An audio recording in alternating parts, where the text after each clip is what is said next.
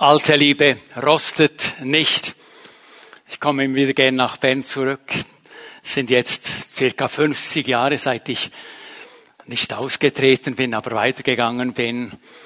Aber die Gemeinde, in die man hineingeboren wurde, das ist die Heimatgemeinde. Das ist irgendwo der Geruch, wo man sich wohlfühlt und immer wieder, wenn man zurückkommt, sagt, es ist gut, unter den Menschen unter dem Volk Gottes zu sein, wo man seine Wiedergeburt erlebt hat und die ersten Schritte im Glauben gemacht hat. Ja, am ersten Tag der Woche, schon zur Zeit der Apostel, versammelten sich die Christen, um an die Auferstehung von Jesus Christus zu denken. Es war der Tag der Christen und bis heute hat sich nicht dieser Brauch, sondern das gehalten. Das Volk Gottes versammelt sich am Sonntag, um auf Jesus Christus zu hören. Christen werden an der Liebe erkannt, habe ich zum Thema gewählt. Eine Bibelstelle aus dem ersten Johannesbrief, Kapitel 3, Vers 16 hat mich im Besonderen dazu inspiriert, aber ich lese auch den Text im Kontext. Wundert euch nicht, Brüder, wenn die Welt euch hasst. Wir wissen, dass wir aus dem Tod in das Leben hinübergegangen sind, weil wir die Brüder oder auch Schwestern lieben natürlich. Wer nicht liebt, bleibt im Tod. Jeder, der seinen Bruder hasst, ist ein Menschenmörder. Und ihr wisst, dass kein Menschenmörder ewiges Leben bleibend in sich hat. Und hier der zentrale Verssatz. Hieran haben wir die Liebe erkannt, dass er für uns sein Leben hingegeben hat. Auch wir sind schuldig für die Brüder das Leben hinzugeben. Ein starkes Stück. Wer aber edischen Besitz hat und nicht seinen, und sieht seinen Bruder Mangel leiden und er schließt sein Herz vor ihm. Wie bleibt die Liebe Gottes in ihm? Kinder, lasst uns nicht lieben mit Worten noch mit der Zunge, sondern in Tat und in Wahrheit. Ein starkes Wort, ein herausforderndes Wort. Wenn ich in der Regel den Johannesbrief lese, dann konsumiere ich dieses Wort und sage, es ist okay. Und es berührt mich gar nicht so heftig. Und wenn ich mich darüber beuge und darüber nachdenke, dann merke ich, was für eine Herausforderung dieses Wort ist. Und ich denke, dass dieser Morgen für uns alle heute eine Herausforderung werden wird. Zur Einleitung möchte ich ein, einen Artikel lesen, den ich gefunden habe und der das Thema etwas öffnet und beleuchtet. Christen bejahen die Liebe aber sie leben sie oft nicht. Über Liebe wird viel geredet und gepredigt, aber schon kurz danach ist alles vergessen und wird wieder lieblos gehandelt. In Ehe, Familie, Gemeinde, am Arbeitsplatz. So oft reagiert in mir und in uns noch der alte Mensch. Es fehlt immer wieder an der herzlichen Liebe und Barmherzigkeit. Bei mir sympathischen Menschen gelingt es öfters. Wer meine Vorstellungen teilt, ist mir noch bald lieb. Wer anders denkt, mir widerspricht, fällt schnell in Ungnade, wird kritisiert. Kann ich andere Menschen, Christen akzeptieren, bejahen, auch wenn sie so anders sind, als ich mir das vorstelle. Gott will, dass wir vorbehaltlos Ja zueinander sagen. In Gott können wir auch die lieben, die ganz anders sind, als wir uns das vorstellen. Müssen sie nicht verurteilen, nicht unbarmherzig sein ihnen gegenüber. Durch Christus können wir jemand lieben, dessen Hintergrund völlig verschieden von dem unsrigen ist. Dessen Glaube noch in den Kinderschuhen steckt und dessen Verhalten immer noch viel Anstoß geben kann. Liebe ist ein vorbehaltloses Ja zu einer Person, auch wenn sie mir Probleme bereitet und überhaupt nicht meinem Gusto entspricht. Ein Horst M. hat diesen Text aufgeschrieben. Gott liebt alle Menschen. Etwas Größeres gibt es nicht. Gott liebt alle Menschen. Jesus ging für die Welt, für alle Menschen, aber auch für dich und für mich ans Kreuz. Das ist das Größte im ganzen Universum. Gott ist Liebe allen Menschen gegenüber. Er ist nicht aller Menschen Vater. Er ist der Vater der Gläubigen. Menschen, die Christus nicht kennen, ihm nicht nachfolgen, von ihnen sagt Jesus, und das wagt man kaum auszusprechen, dass der Teufel ihr Vater ist. Aber Gott liebt alle Menschen.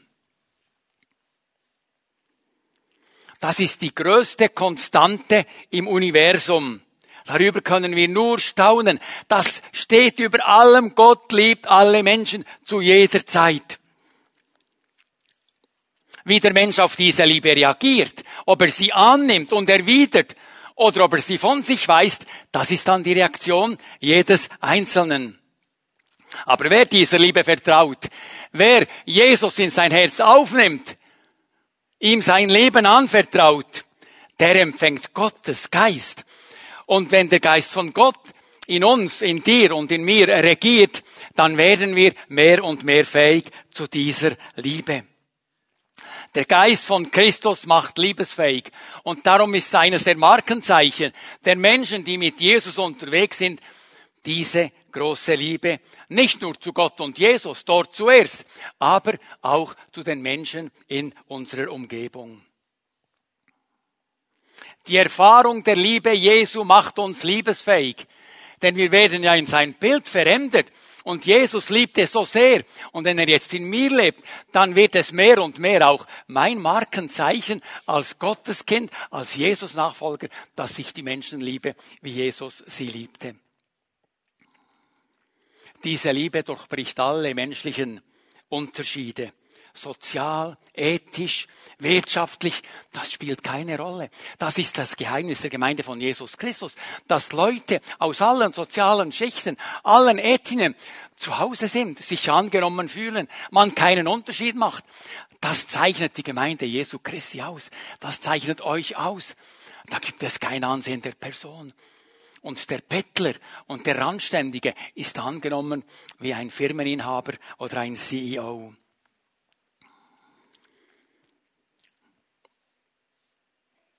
Christen werden an der Liebe erkannt, haben wir früher in einem Song gesungen. Nach der Hinwendung zu Jesus Christus bilden die Glaubenden untereinander eine Familie eine blutsverwandte Familie. Alle sind wir durch das Blut von Jesus Christus reingewaschen worden von unserer Schuld und wir bilden eine Familie zusammen. Und darum lieben wir uns.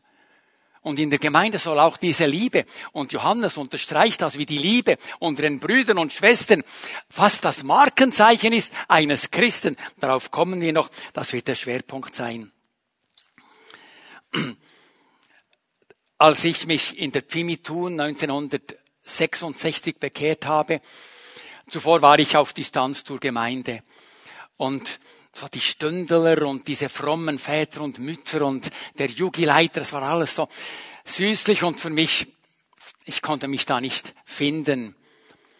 Bis ich eines Tages in einem Gottesdienst vom Geist Gottes angesprochen wurde, wahrnahm ich brauche Rettung. Ich bin ein Mensch, der verloren ist, wenn Jesus Christus nicht mein Herz von meiner Schuld und Sünde reinigt. Und ich mich dann gründlich bekehrt habe. Und von einem Augenblick zum anderen war mir die Gemeinde das Liebste, was es gab. Und ich verpasste keinen Gottesdienst und keine Jugendgruppe. Und die Leute, die ich zuvor so skeptisch und etwas distanziert betrachtete, das waren plötzlich Brüder und Schwestern. Und ich war begeistert über die Gemeinde und fand die Pimi Bernis die beste Gemeinde. Und alle anderen Gemeinden sind mehr oder weniger, ja, fast gar Irrlehren. Das war so im ersten, in der ersten Begeisterung, das war die Wahrnehmung der Gemeinde. So lieb war mir die Gemeinde geworden. Durch die Hinwendung zu Jesus. Ich möchte hier noch anfügen, dass aber diese Liebe in der Gemeinde, die muss sein, aber die Bibel sagt noch, Paulus sagt das, so aber jemand, die seinen sonderlich seine Hausgenossen nicht versorgt, der hat den Glauben verleugnet und ist ärger denn ein Heide. Die Bibel legt viel Wert darauf, dass Gotteskinder Jesus legt Wert darauf, die Apostel, dass sie sich einander lieben, aber auch die Liebe muss sich besonders in der eigenen Familie zeigen und bewähren. Und Christen kümmern sich um ihre Eltern, um ihre Geschwister, um ihre Familie. Sie können sie nicht einfach darben lassen. Wer das tut, sagt Paulus, der ist schlimmer als ein Heide. Das ist immer wieder starker Tubak. Jetzt muss ich hier noch einschieben, dass der wiedergeborene Christ zwar, du und ich, den Geist von Gott, von Jesus in uns tragen, aber dass auch noch der alte Mensch ist natürlich.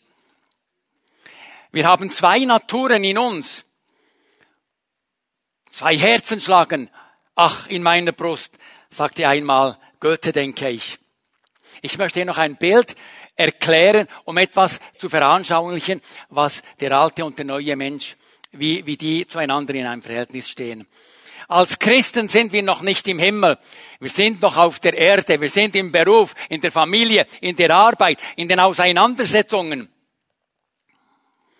Ich kann liebevoll sein. Ich kann aber auch unausstehlich sein, auch als Christ. Ich kann auf eine Lieblosigkeit mit Liebe reagieren, wie mich Jesus heißt, oder ich kann auf eine Lieblosigkeit mit Ablehnung und mit Bosheit reagieren, auch als Christ. Das kennen wir alle. Wir sind noch nicht im Himmel. Und Paulus ist es, der ja in verschiedenen Briefen erklärt, dass wir im Geist wandeln sollen und nicht im Fleisch. Und jetzt das Bild von diesem veredelten Baum, soll diese Wahrheit etwas erhellen. Wir wissen, dass wilde Fruchtbäume, die können veredelt werden. Man kann edle Schosse aufpfropfen auf einen Baum und dann bringt er diese edle Frucht, obschon der Stumpf des Baumes eigentlich noch wild ist.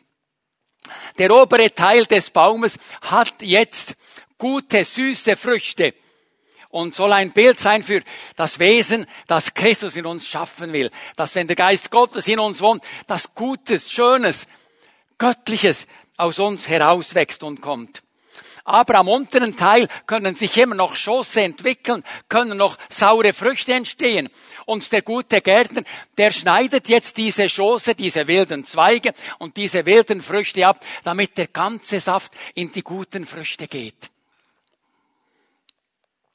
Also der veredelte Baum kann also beiderlei Früchte tragen, so wie wir als Christen auch immer noch beiderlei Früchte tragen können, gute und auch schlechte wenn der Baum nicht richtig gepflegt ist. Jesus spricht ja in Johannes 15 davon, dass Gott der Weingärtner ist und er, er, er pflegt die Rebe und er schneidet ab, was nicht gut ist, damit die Frucht sich voll entfalten kann.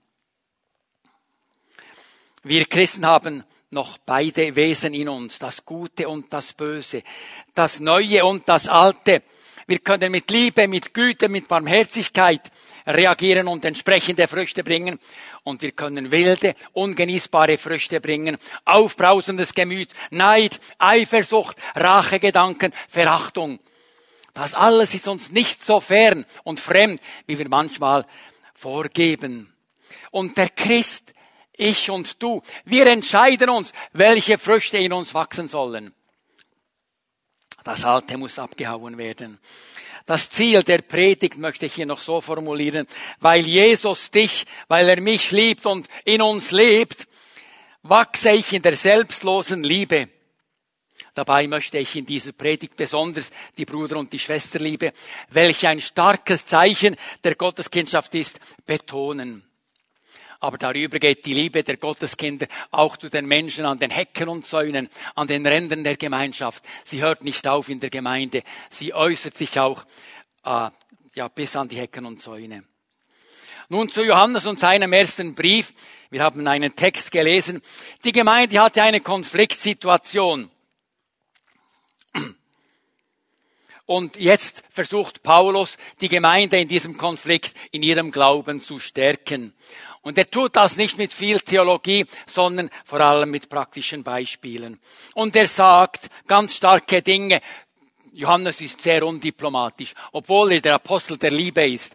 Und er sagt in äh, Johannes 2, 4, 1. Johannes natürlich, den Brief, Wer sagt, ich habe ihn, Gott, erkannt und hält seine Gebote nicht, der ist ein Lügner und in dem ist nicht die Wahrheit.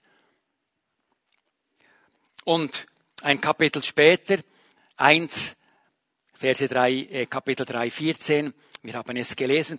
Wir wissen, dass wir aus dem Tod in das Leben hinübergegangen sind, weil wir die Brüder und die Schwester, die Geschwister lieben.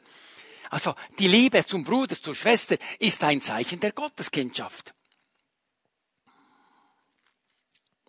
Hier möchte ich einmal sagen, schauen wir um uns, nicht nur gerade neben uns. Meine Frau, mein Sohn, äh, mein Mann, die liebe ich sicher, aber etwas über den Block hinaus, in dem ich sitze, lieben wir einander, so wie das Paulus hier sagt, sind wir einander zugetan. In der Pfimi zu Hause, aber auch in der großen Gemeinde, wenn wir uns draußen begegnen. Johannes unterstreicht und sagt, ich sage euch nichts Neues. Das hat schon Jesus gesagt und die Apostel haben es gesagt. Jesus hat gesagt, dass wir bereit sein sollen, sogar unser Leben für die Brüder zu lassen. Und Johannes greift das auf. Wir alle, die wir hier sind, wir wurden noch nicht aufgefordert, das zu tun, sonst wären wir nicht hier. Aber die Bibel geht so weit, dass ich und du bereit sein sollen, für den Bruder, die Schwester sehr, sehr weit zu gehen. Im Extremfall sogar das Leben zu lassen. Jesus hat das getan. Seine Liebe war so groß, dass er diesen ultimativen Schritt gemacht hat und für dich und für mich ans Kreuz gegangen ist. So sehr sind wir geliebt von Jesus. Eigentlich müssen wir hier Jesus einen Applaus geben für seine unnachahmliche Liebe zu uns. Diese Prüfung wurde noch von keinem von uns verlangt, aber Jesus tat es für uns. Johannes festigt jetzt diese Gemeinde, die in der Gefahr ist, in eine Irrlehre abzudriften, nicht mit viel Theologie, sondern er sagt, pflegt die Liebe zum Bruder und zum Schwester, natürlich zuerst zu Jesus Christus. Und an der Liebe zueinander sagt er, könnt ihr prüfen, wer ein Irrlehrer ist und wer nicht.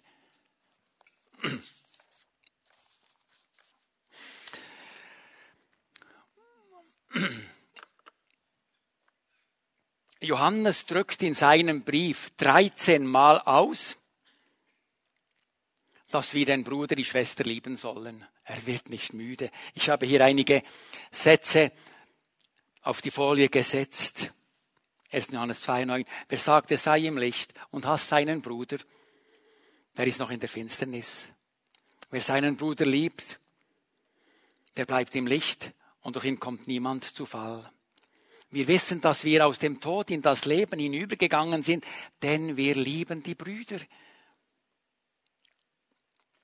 3,16 haben wir gelesen, 17. Wenn aber jemand dieser Welt Güter hat und sieht seinen Bruder darben und verschließt sein Herz vor ihm, wie bleibt dann die Liebe Gottes in ihm?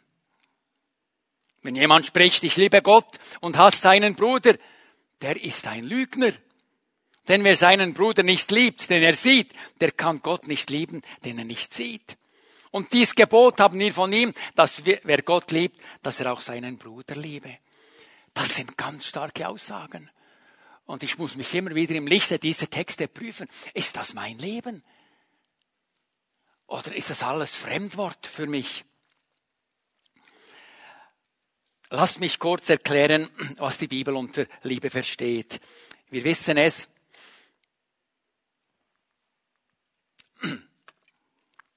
Es gibt diese drei Worte oder drei Begriffe, die im Griechischen für Liebe gebraucht werden. Der erste Begriff ist der Begriff für Zärtlichkeit und Sexualität. Diese Form der Liebe gibt es auch in der Bibel, aber Sex wird in der Bibel nicht als Liebe bezeichnet. Dazu wird in der Regel der Begriff Erkennen gebraucht. Adam erkannte sein Weib. Sie ist Teil der Ehe. Sie wurde in die Ehe eingebettet und in der Ehe kann diese Liebe und ist diese, dieser Ausdruck der Liebe Liebe, aber nur in der Ehe. Und Gott hat diese Liebe der Ehe vorbehalten. Sie gehört nur in die Ehe hinein. Die Bibel kennt keine freie Liebe, wie es heute propagiert wird. Das nennt sie schlicht und einfach Hurerei und Prostitution. Weniges hat Menschen so sehr verletzt wie die sogenannte freie Liebe. Ausbeutung, Vergewaltigung, Ehebruch, Unzucht, Eifersucht, Verachtung, Besitzdenken wurde alles, ja, durch das ausgelöst. Im Neuen Testament wird dieser Begriff nicht für Liebe verwendet. Dann gibt es die freundschaftliche, die emotionale Liebe, die ist uns allen vertraut. Die Liebe zwischen Mann und Frau beginnt als diese Phileo-Liebe. Aber in einer intakten Ehe entwickelt sich natürlich diese freundschaftliche Liebe zu einer viel tieferen Liebe, die sogenannte Agape-Liebe, die wir auch noch kurz betrachten werden, der selbstlosen Liebe. Denn Filio nützt sich ab, im Gegensatz zu Agape. Im Neuen Testament kommt dieser Begriff Filio 18 Mal vor. Er bedeutet persönliche Zuneigung, Zärtlichkeit, Vertrautheit, gefühlsbedingte Liebe, Sympathie füreinander haben, Zeit miteinander verbringen, Nähe suchen, sich gegenseitig ermutigen. Das ist Phileo. Wir lieben diese Liebe, denn sie baut uns auf. Sie macht uns Mut. Wir spüren, dass wir angenommen sind. Es ist die Liebe der Mutter und des Vaters zum eigenen Kind die Opferbereitschaft, die Unermüdlichkeit, das Investieren von Geld und Zeit. Die Mutter kocht, wäscht, putzt, aus Liebe zur Familie, Phileo. Vielleicht ist sie Mitverdienerin, weil es nötig ist. Der Vater unterstützt die Frau. Vielleicht haben sie ein Jobsharing. Sie gehen aufeinander ein und schauen, dass alle auf ihre Rechnung kommen. Die Eltern verzichten unter Umständen auf Karriere und Beförderung, weil sie den Kindern annehmen. Diese Filio-Liebe bringt auch Opfer natürlich. Filio ist echte Freundschaft. David und Jonathan waren durch diese Liebe verbunden und David sagt, die Liebe zu Jonathan war mir wertvoller als die Liebe zu einer Frau. Zur Agape-Liebe hier noch, ja, Phileo zur Agape-Liebe, der selbstlosen Liebe. Sie ist nicht gefühls- und nicht sympathiebezogen. Wenn im Neuen Testament von Liebe gesprochen wird, wird in der Regel von Agape gesprochen. Im Johannesevangelium und im ersten Johannesbrief wird 37 Mal Agape aufgeführt. 37 Mal. Es ist die bedingungslose, die einseitige, die befreiende, auf den Nächsten gerichtete Liebe. Agape erwartet nichts zurück. Sie ist selbstlos, aufopfernd, nicht sinnlich, nicht an Freundschaft und gegenseitiges Verständnis gebunden. Sie stellt das Wohl des Nächsten in die Mitte. Es ist die Liebe, die Jesus ans Kreuz brachte. Die Bibel sagt, da war nichts Schönes, nichts Ansehnliches an uns, als Jesus für uns gestorben ist. Wir waren noch in Sünden und Jesus liebte uns und hat sein Leben für uns gegeben. Das ist die höchste Form der Agape-Liebe. Und es ist die Liebe, mit der du und ich den Nächsten lieben sollen, den Bruder, die Schwester. Wow, das ist eine große Herausforderung. Paulus sagt, dass diese Liebe in Römer 5,5 in unsere Herzen ausgegossen ist. Aber die Frage ist jetzt, gebe ich, gibst du dieser Liebe Raum? Kann sie sich entwickeln? Bin ich ein Mensch, der vom Geist Gottes geleitet ist und beeinflusst? Oder bin ich ein Mensch, der immer noch von der alten Natur bestimmt ist und geleitet werde?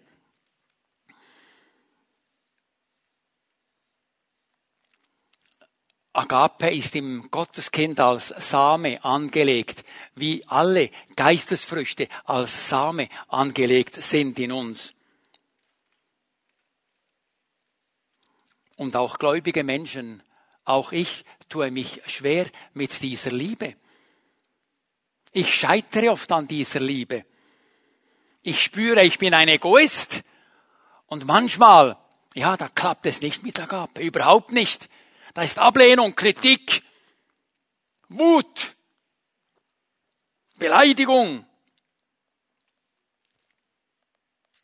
Ja, wir Menschen, wir stehen uns selbst am nächsten. Wir sind alle Egoisten. Auch als Christen sind wir noch Egoisten. Und Egoisten lieben nun einmal sich selbst zuerst. Egoismus ist Teil des menschlichen Wesens, Teil der Schöpfung Gottes. Gott schuf den Menschen mit dem Trieb zu überleben. Egoismus ist an und für sich nichts Schlechtes.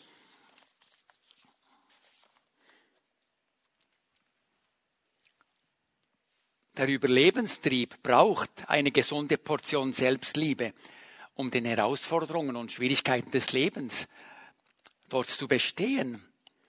Aber mit dem Sündenfall verwandelte sich der Egoismus in einen krankhaften Egoismus. Kain wurde zum ersten Mörder. Er ertrug den Tadel Gottes nicht und dass Abel von Gott und sein Opfer angenommen wurde und sein Opfer Gott nicht wohlgefällig war. Das ertrug er nicht. Er wurde neidisch, eifersüchtig. Und er schlug seinen Sohn, seinen Bruder, verzeiht mir. Sein Problem war Neid. Und da müssen auch wir Christen uns in Acht nehmen. Ich kenne sehr wohl Neid und Eifersucht. Und ich denke, jedes von uns auch. Das Gras ist in der Regel grüner und, und saftiger auf der anderen Seite des Zaunes. In der Regel denken wir, dass es uns nicht so lieblich gefallen ist, das Los wie dem Nächsten. Ist natürlich völlig falsch. Aber das ist doch die egoistische Liebe. Der Mensch ohne Gott ist des Menschen Feind. Jemand hat gesagt, der Mensch ist des Menschen Wolf, wenn nicht der Geist Gottes in ihm regiert.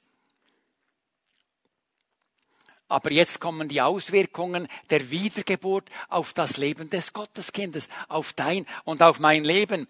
Wird der Mensch durch Gottes Geist wiedergeboren, beginnt seine Wiederherstellung. Der Egoismus oder das Ego in mir genäst, wird gesund. Da ist immer noch eine gute Portion Selbstliebe da. Aber ich kann die Liebe zu mir auch mit der Liebe zu den anderen teilen, im Besonderen zu den Brüdern und Schwestern. Mein Ego stirbt nie. Ich bleibe ich und du bleibst du.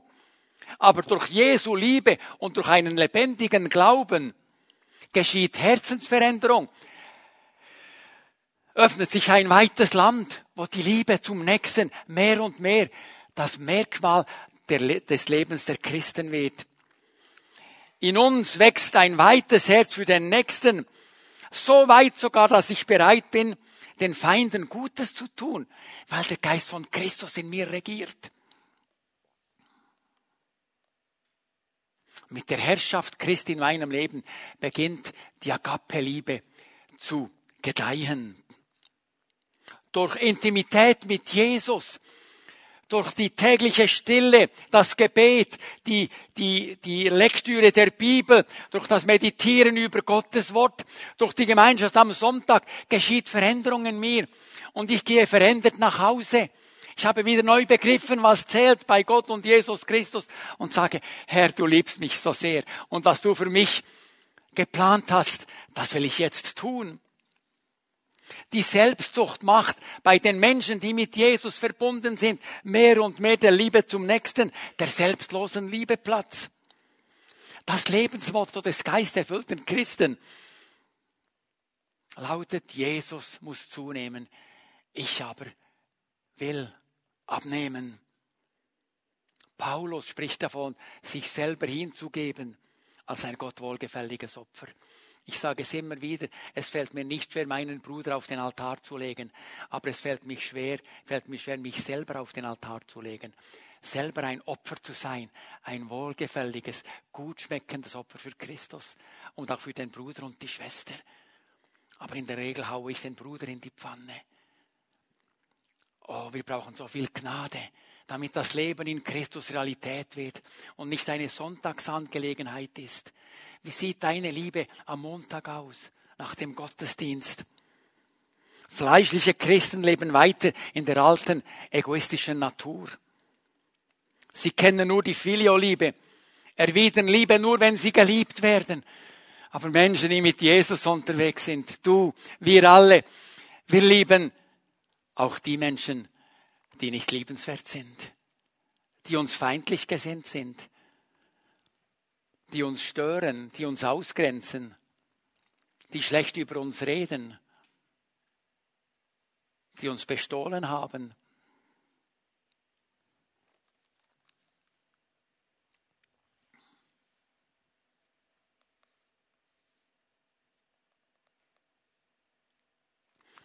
Wird der Mensch durch Gottes Geist wiedergeboren, beginnt die Wiederherstellung.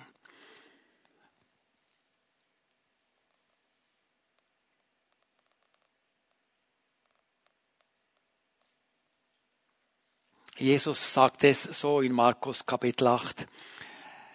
Will mir jemand nachfolgen, der verleugne sich selbst und nehme sein Kreuz auf sich und folge mir nach. Denn wer sein Leben behalten will, der wird es verlieren. Und wer sein Leben verliert um meinetwillen und um des Evangeliums willen, der Botschaft vom Kreuz, von Jesus Christus, die gute Nachricht, der wird's behalten.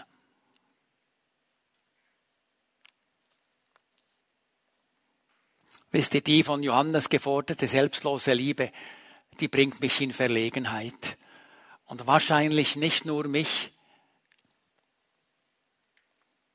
Ich habe es gesagt, wenn ich so oberflächlich über die Bibel fliege, am Morgen rasch zehn Minuten, weil ich noch viele andere Dinge geplant habe, so rasch, rasch und dann rasch, rasch in den ÖV oder auf die Arbeit. Dann sage ich, ja, ja, das ist schon gut, das stimmt alles. Und das ist ein Problem von uns Christen. Wir sagen, ja, das stimmt alles. Aber dann in der Situation, aktuell, vor Ort, in der Begegnung, sieht es plötzlich so anders aus. Da reagiere ich wieder wie ein wilder Baum. Dieser Text macht mich nachdenklich und still obwohl ich gläubiger Christ bin, schon viel mit Gott erlebt habe, um seine Gnade und Barmherzigkeit und Hilfe und Liebe und Bewahrung weiß, neige ich immer noch zu Stolz und Überheblichkeit. Schnell bin ich versucht, Position zu ergreifen und, und mich als überlegen darzustellen und dem, dem Widersacher eher die Faust zu zeigen, als ihn zu umarmen ich realisiere und wahrscheinlich du auch, ich brauche immer wieder Vergebung, weil noch so oft das Ego in mir die Herrschaft hat und nicht der Geist Gottes. Weil ich es Gottes Geist nicht zulasse, in mir zu regieren, wie er möchte, sondern immer wieder selber das Zepter in die Hand nehme und sage, was Sache ist. Und wie man sagt, ich weiß, wo der Bartli der Most holt. Ich weiß es. Liebe hat einen ultimativen Namen. Ihr wisst es alle. Jesus Christus. Das ist der ultimative Name der Liebe. Er ist Ausdruck der göttlichen Liebe für uns Menschen. So sehr hat Gott die Welt geliebt, dass er seinen eingeborenen Sohn gab, auf dass alle, die an ihn glauben, nicht verloren werden, sondern das ewige Leben haben. Diese Predigt soll uns nicht beschämen, sondern näher zu Jesus führen.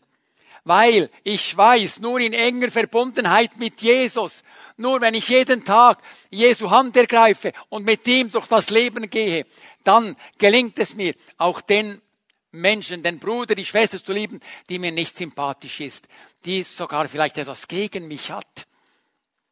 Und heute Morgen in diesem Gottesdienst spricht ja Gott und Jesus durch den Heiligen Geist zu uns und er lädt uns ein, näher zu Jesus zu rücken er ist die Liebe in Person. Und je näher ich bei Jesus lebe, umso mehr wird Jesu Liebe in mir aktiv sein. Und je weiter ich von Jesus bin, umso weiter werde ich von der Agape-Liebe entfernt sein.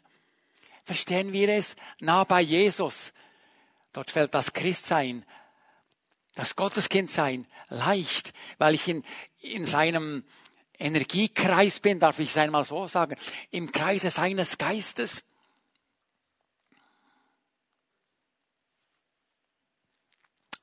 dieser Gottesdienst, diese Predigt, der Lobpreis, über den ich mich so gefreut habe, und die Wortverkündigung ist eine Einladung näher zu Jesus, näher an sein Herz, näher an sein Wort. Paulus sagt es so, ich lebe, doch nun nicht mehr ich, sondern Christus lebt in mir. Denn was ich jetzt lebe im Fleisch, das lebe ich im Glauben an den Sohn Gottes, der mich geliebt hat und sich für mich selbst dahin gegeben hat. Jesus ist das Vorbild der Bruder- und Schwesterliebe und der Feindesliebe. Jesus erliebte den Petrus noch, als er ihn verraten hatte. Dreimal verraten. Obwohl er es ihm vorausgesagt hat, ehe der Hand kräht, wirst du mich dreimal verleugnen. passiert es Petrus, dass er dreimal Jesus verleugnet. Und Jesus liebt ihn immer noch. Am Kreuz bittet Jesus um Vergebung für die Schuld seiner Feinde. Er wird ans Kreuz geschlagen und bittet für die, die ihn ans Kreuz geschlagen haben, um Vergebung. Was für eine Liebe.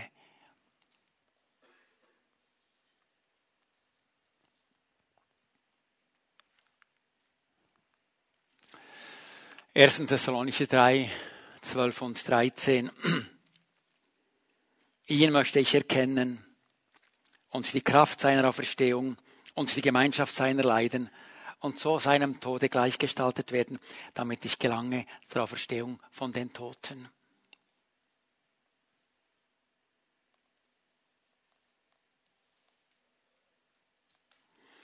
Euch aber lasse der Herr wachsen und immer reicher werden in der Liebe untereinander und zu jedermann, wie auch wir sie zu euch haben. Brüder und Schwestern in Christus, ich lade euch ein, nach dem Gottesdienst nicht unbedingt nur mit den Freunden zusammen Kaffee zu trinken, sondern auch mit jemandem, mit dem, mit dem ihr noch nie Kaffee getrunken habt. Geht auf Menschen zu, zeigt ihnen eure Wertschätzung, eure Liebe. Geht zu Brüdern und Schwestern und sagt, ich freue mich über dich. Wisst ihr, die Liebe unter Christen zeigt sich durch Taten. Überlassen wir auch nicht alles den Sozialwerken. Liebe hat einen Preis. Jesus hat ihn bezahlt. Bist du, bin ich bereit, diesen Preis zu bezahlen? Zum Abschluss noch eine kurze Geschichte von Mutter Teresa, der Friedensnobelpreisträgerin dieser Indienmissionarin aus Nordmazedonien. Sie schreibt, ich vergesse nie ein kleines Kind, einen Hindu-Jungen vor vier Jahren. Er hatte irgendwie gehört, Mutter Teresa hat keinen Zucker für ihre Kinder. Er ging nach Hause zu seinen Eltern und sagte, ich will drei Tage keinen Zucker essen. Ich schenke ihn Mutter Teresa. Nach drei Tagen mussten seine Eltern ihn zu mir bringen und er schenkte mir ein kleines Gläschen Zucker. Wie sehr liebte dieses kleine Kind. Es liebte, bis es weh tat. Und dies ist, sagt sie, warum ich sie bitte. Liebt einander, bis es weh tut. Vergessen Sie nicht, dass es viele Kinder, viele Frauen, viele Männer auf dieser Welt gibt, die das nicht haben, was Sie haben. Und denken Sie daran, dass Sie auch jene lieben, bis es weh tut. Ich denke, wir haben alle die Botschaft verstanden. Jesus liebt dich, er liebt uns alle. Und er möchte seine Liebe in dein Herz ganz neu ausgießen, dass sie wahrnehmbar wird für den Bruder, für die Schwester. Und weit darüber hinaus bis an die Ecken und Zäune. Jesus liebt dich. Und Jesus Ähnlichkeit heißt auch Liebesähnlichkeit wie Jesus. Ich bitte die Band nach vorne zu kommen. Wir stehen auf. Ich möchte ein Gebet sprechen. Und bevor ich ein Gebet spreche, ja, der Geist Gottes ist es, der uns auffordert, um eine Entscheidung bittet, um ein Ja zu ihm, zu Jesus Christus und ein Ja zu seinem Wort, dass sein Wort nicht nur so gut ist zu hören, um es dann zu vergessen, sondern er sagt uns, Gottes Wort ist da, um in die Tat umgesetzt zu werden. Predigt ist da, um das Volk Gottes näher zu Jesus zu führen, dass wir am Montag aus der Nähe zu Jesus heraus leben, lieben und handeln. Oh, Jesus braucht dich in dieser dunklen Welt, in der so viel verkehrt ist und so viel lieblos und egoistisch abläuft, bist du der Kontrapunkt, der Gegenpol die Liebe Jesu in Person, die sichtbar und spürbar wird. Zuerst hier in der Familie, aber dann bis an die Hecken und Zäune.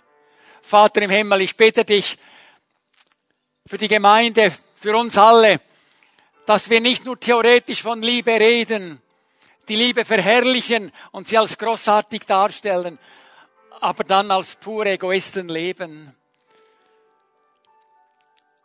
Du sollst Freiheit haben, heute Morgen wilde Schosse abzuschneiden, wilde Früchte zu entfernen, damit die edlen Früchte aus seinem Geist heraus wachsen können. Sprich durch deinen Geist zu jedem Mann und jeder Frau und jedem Jugendlichen, dass Herzensveränderung passiert und sie am Montag schon nach dem Gottesdienst wahrnehmbar ist. Bete die neuen Herzen weiter, indem die Band uns ein Lied singt und gib dein Leben ganz neu Jesus Christus und sag ihm, ich liebe dich und ich will deine Liebe weitertragen. Weil du so liebst, darf ich auch lieben. Amen.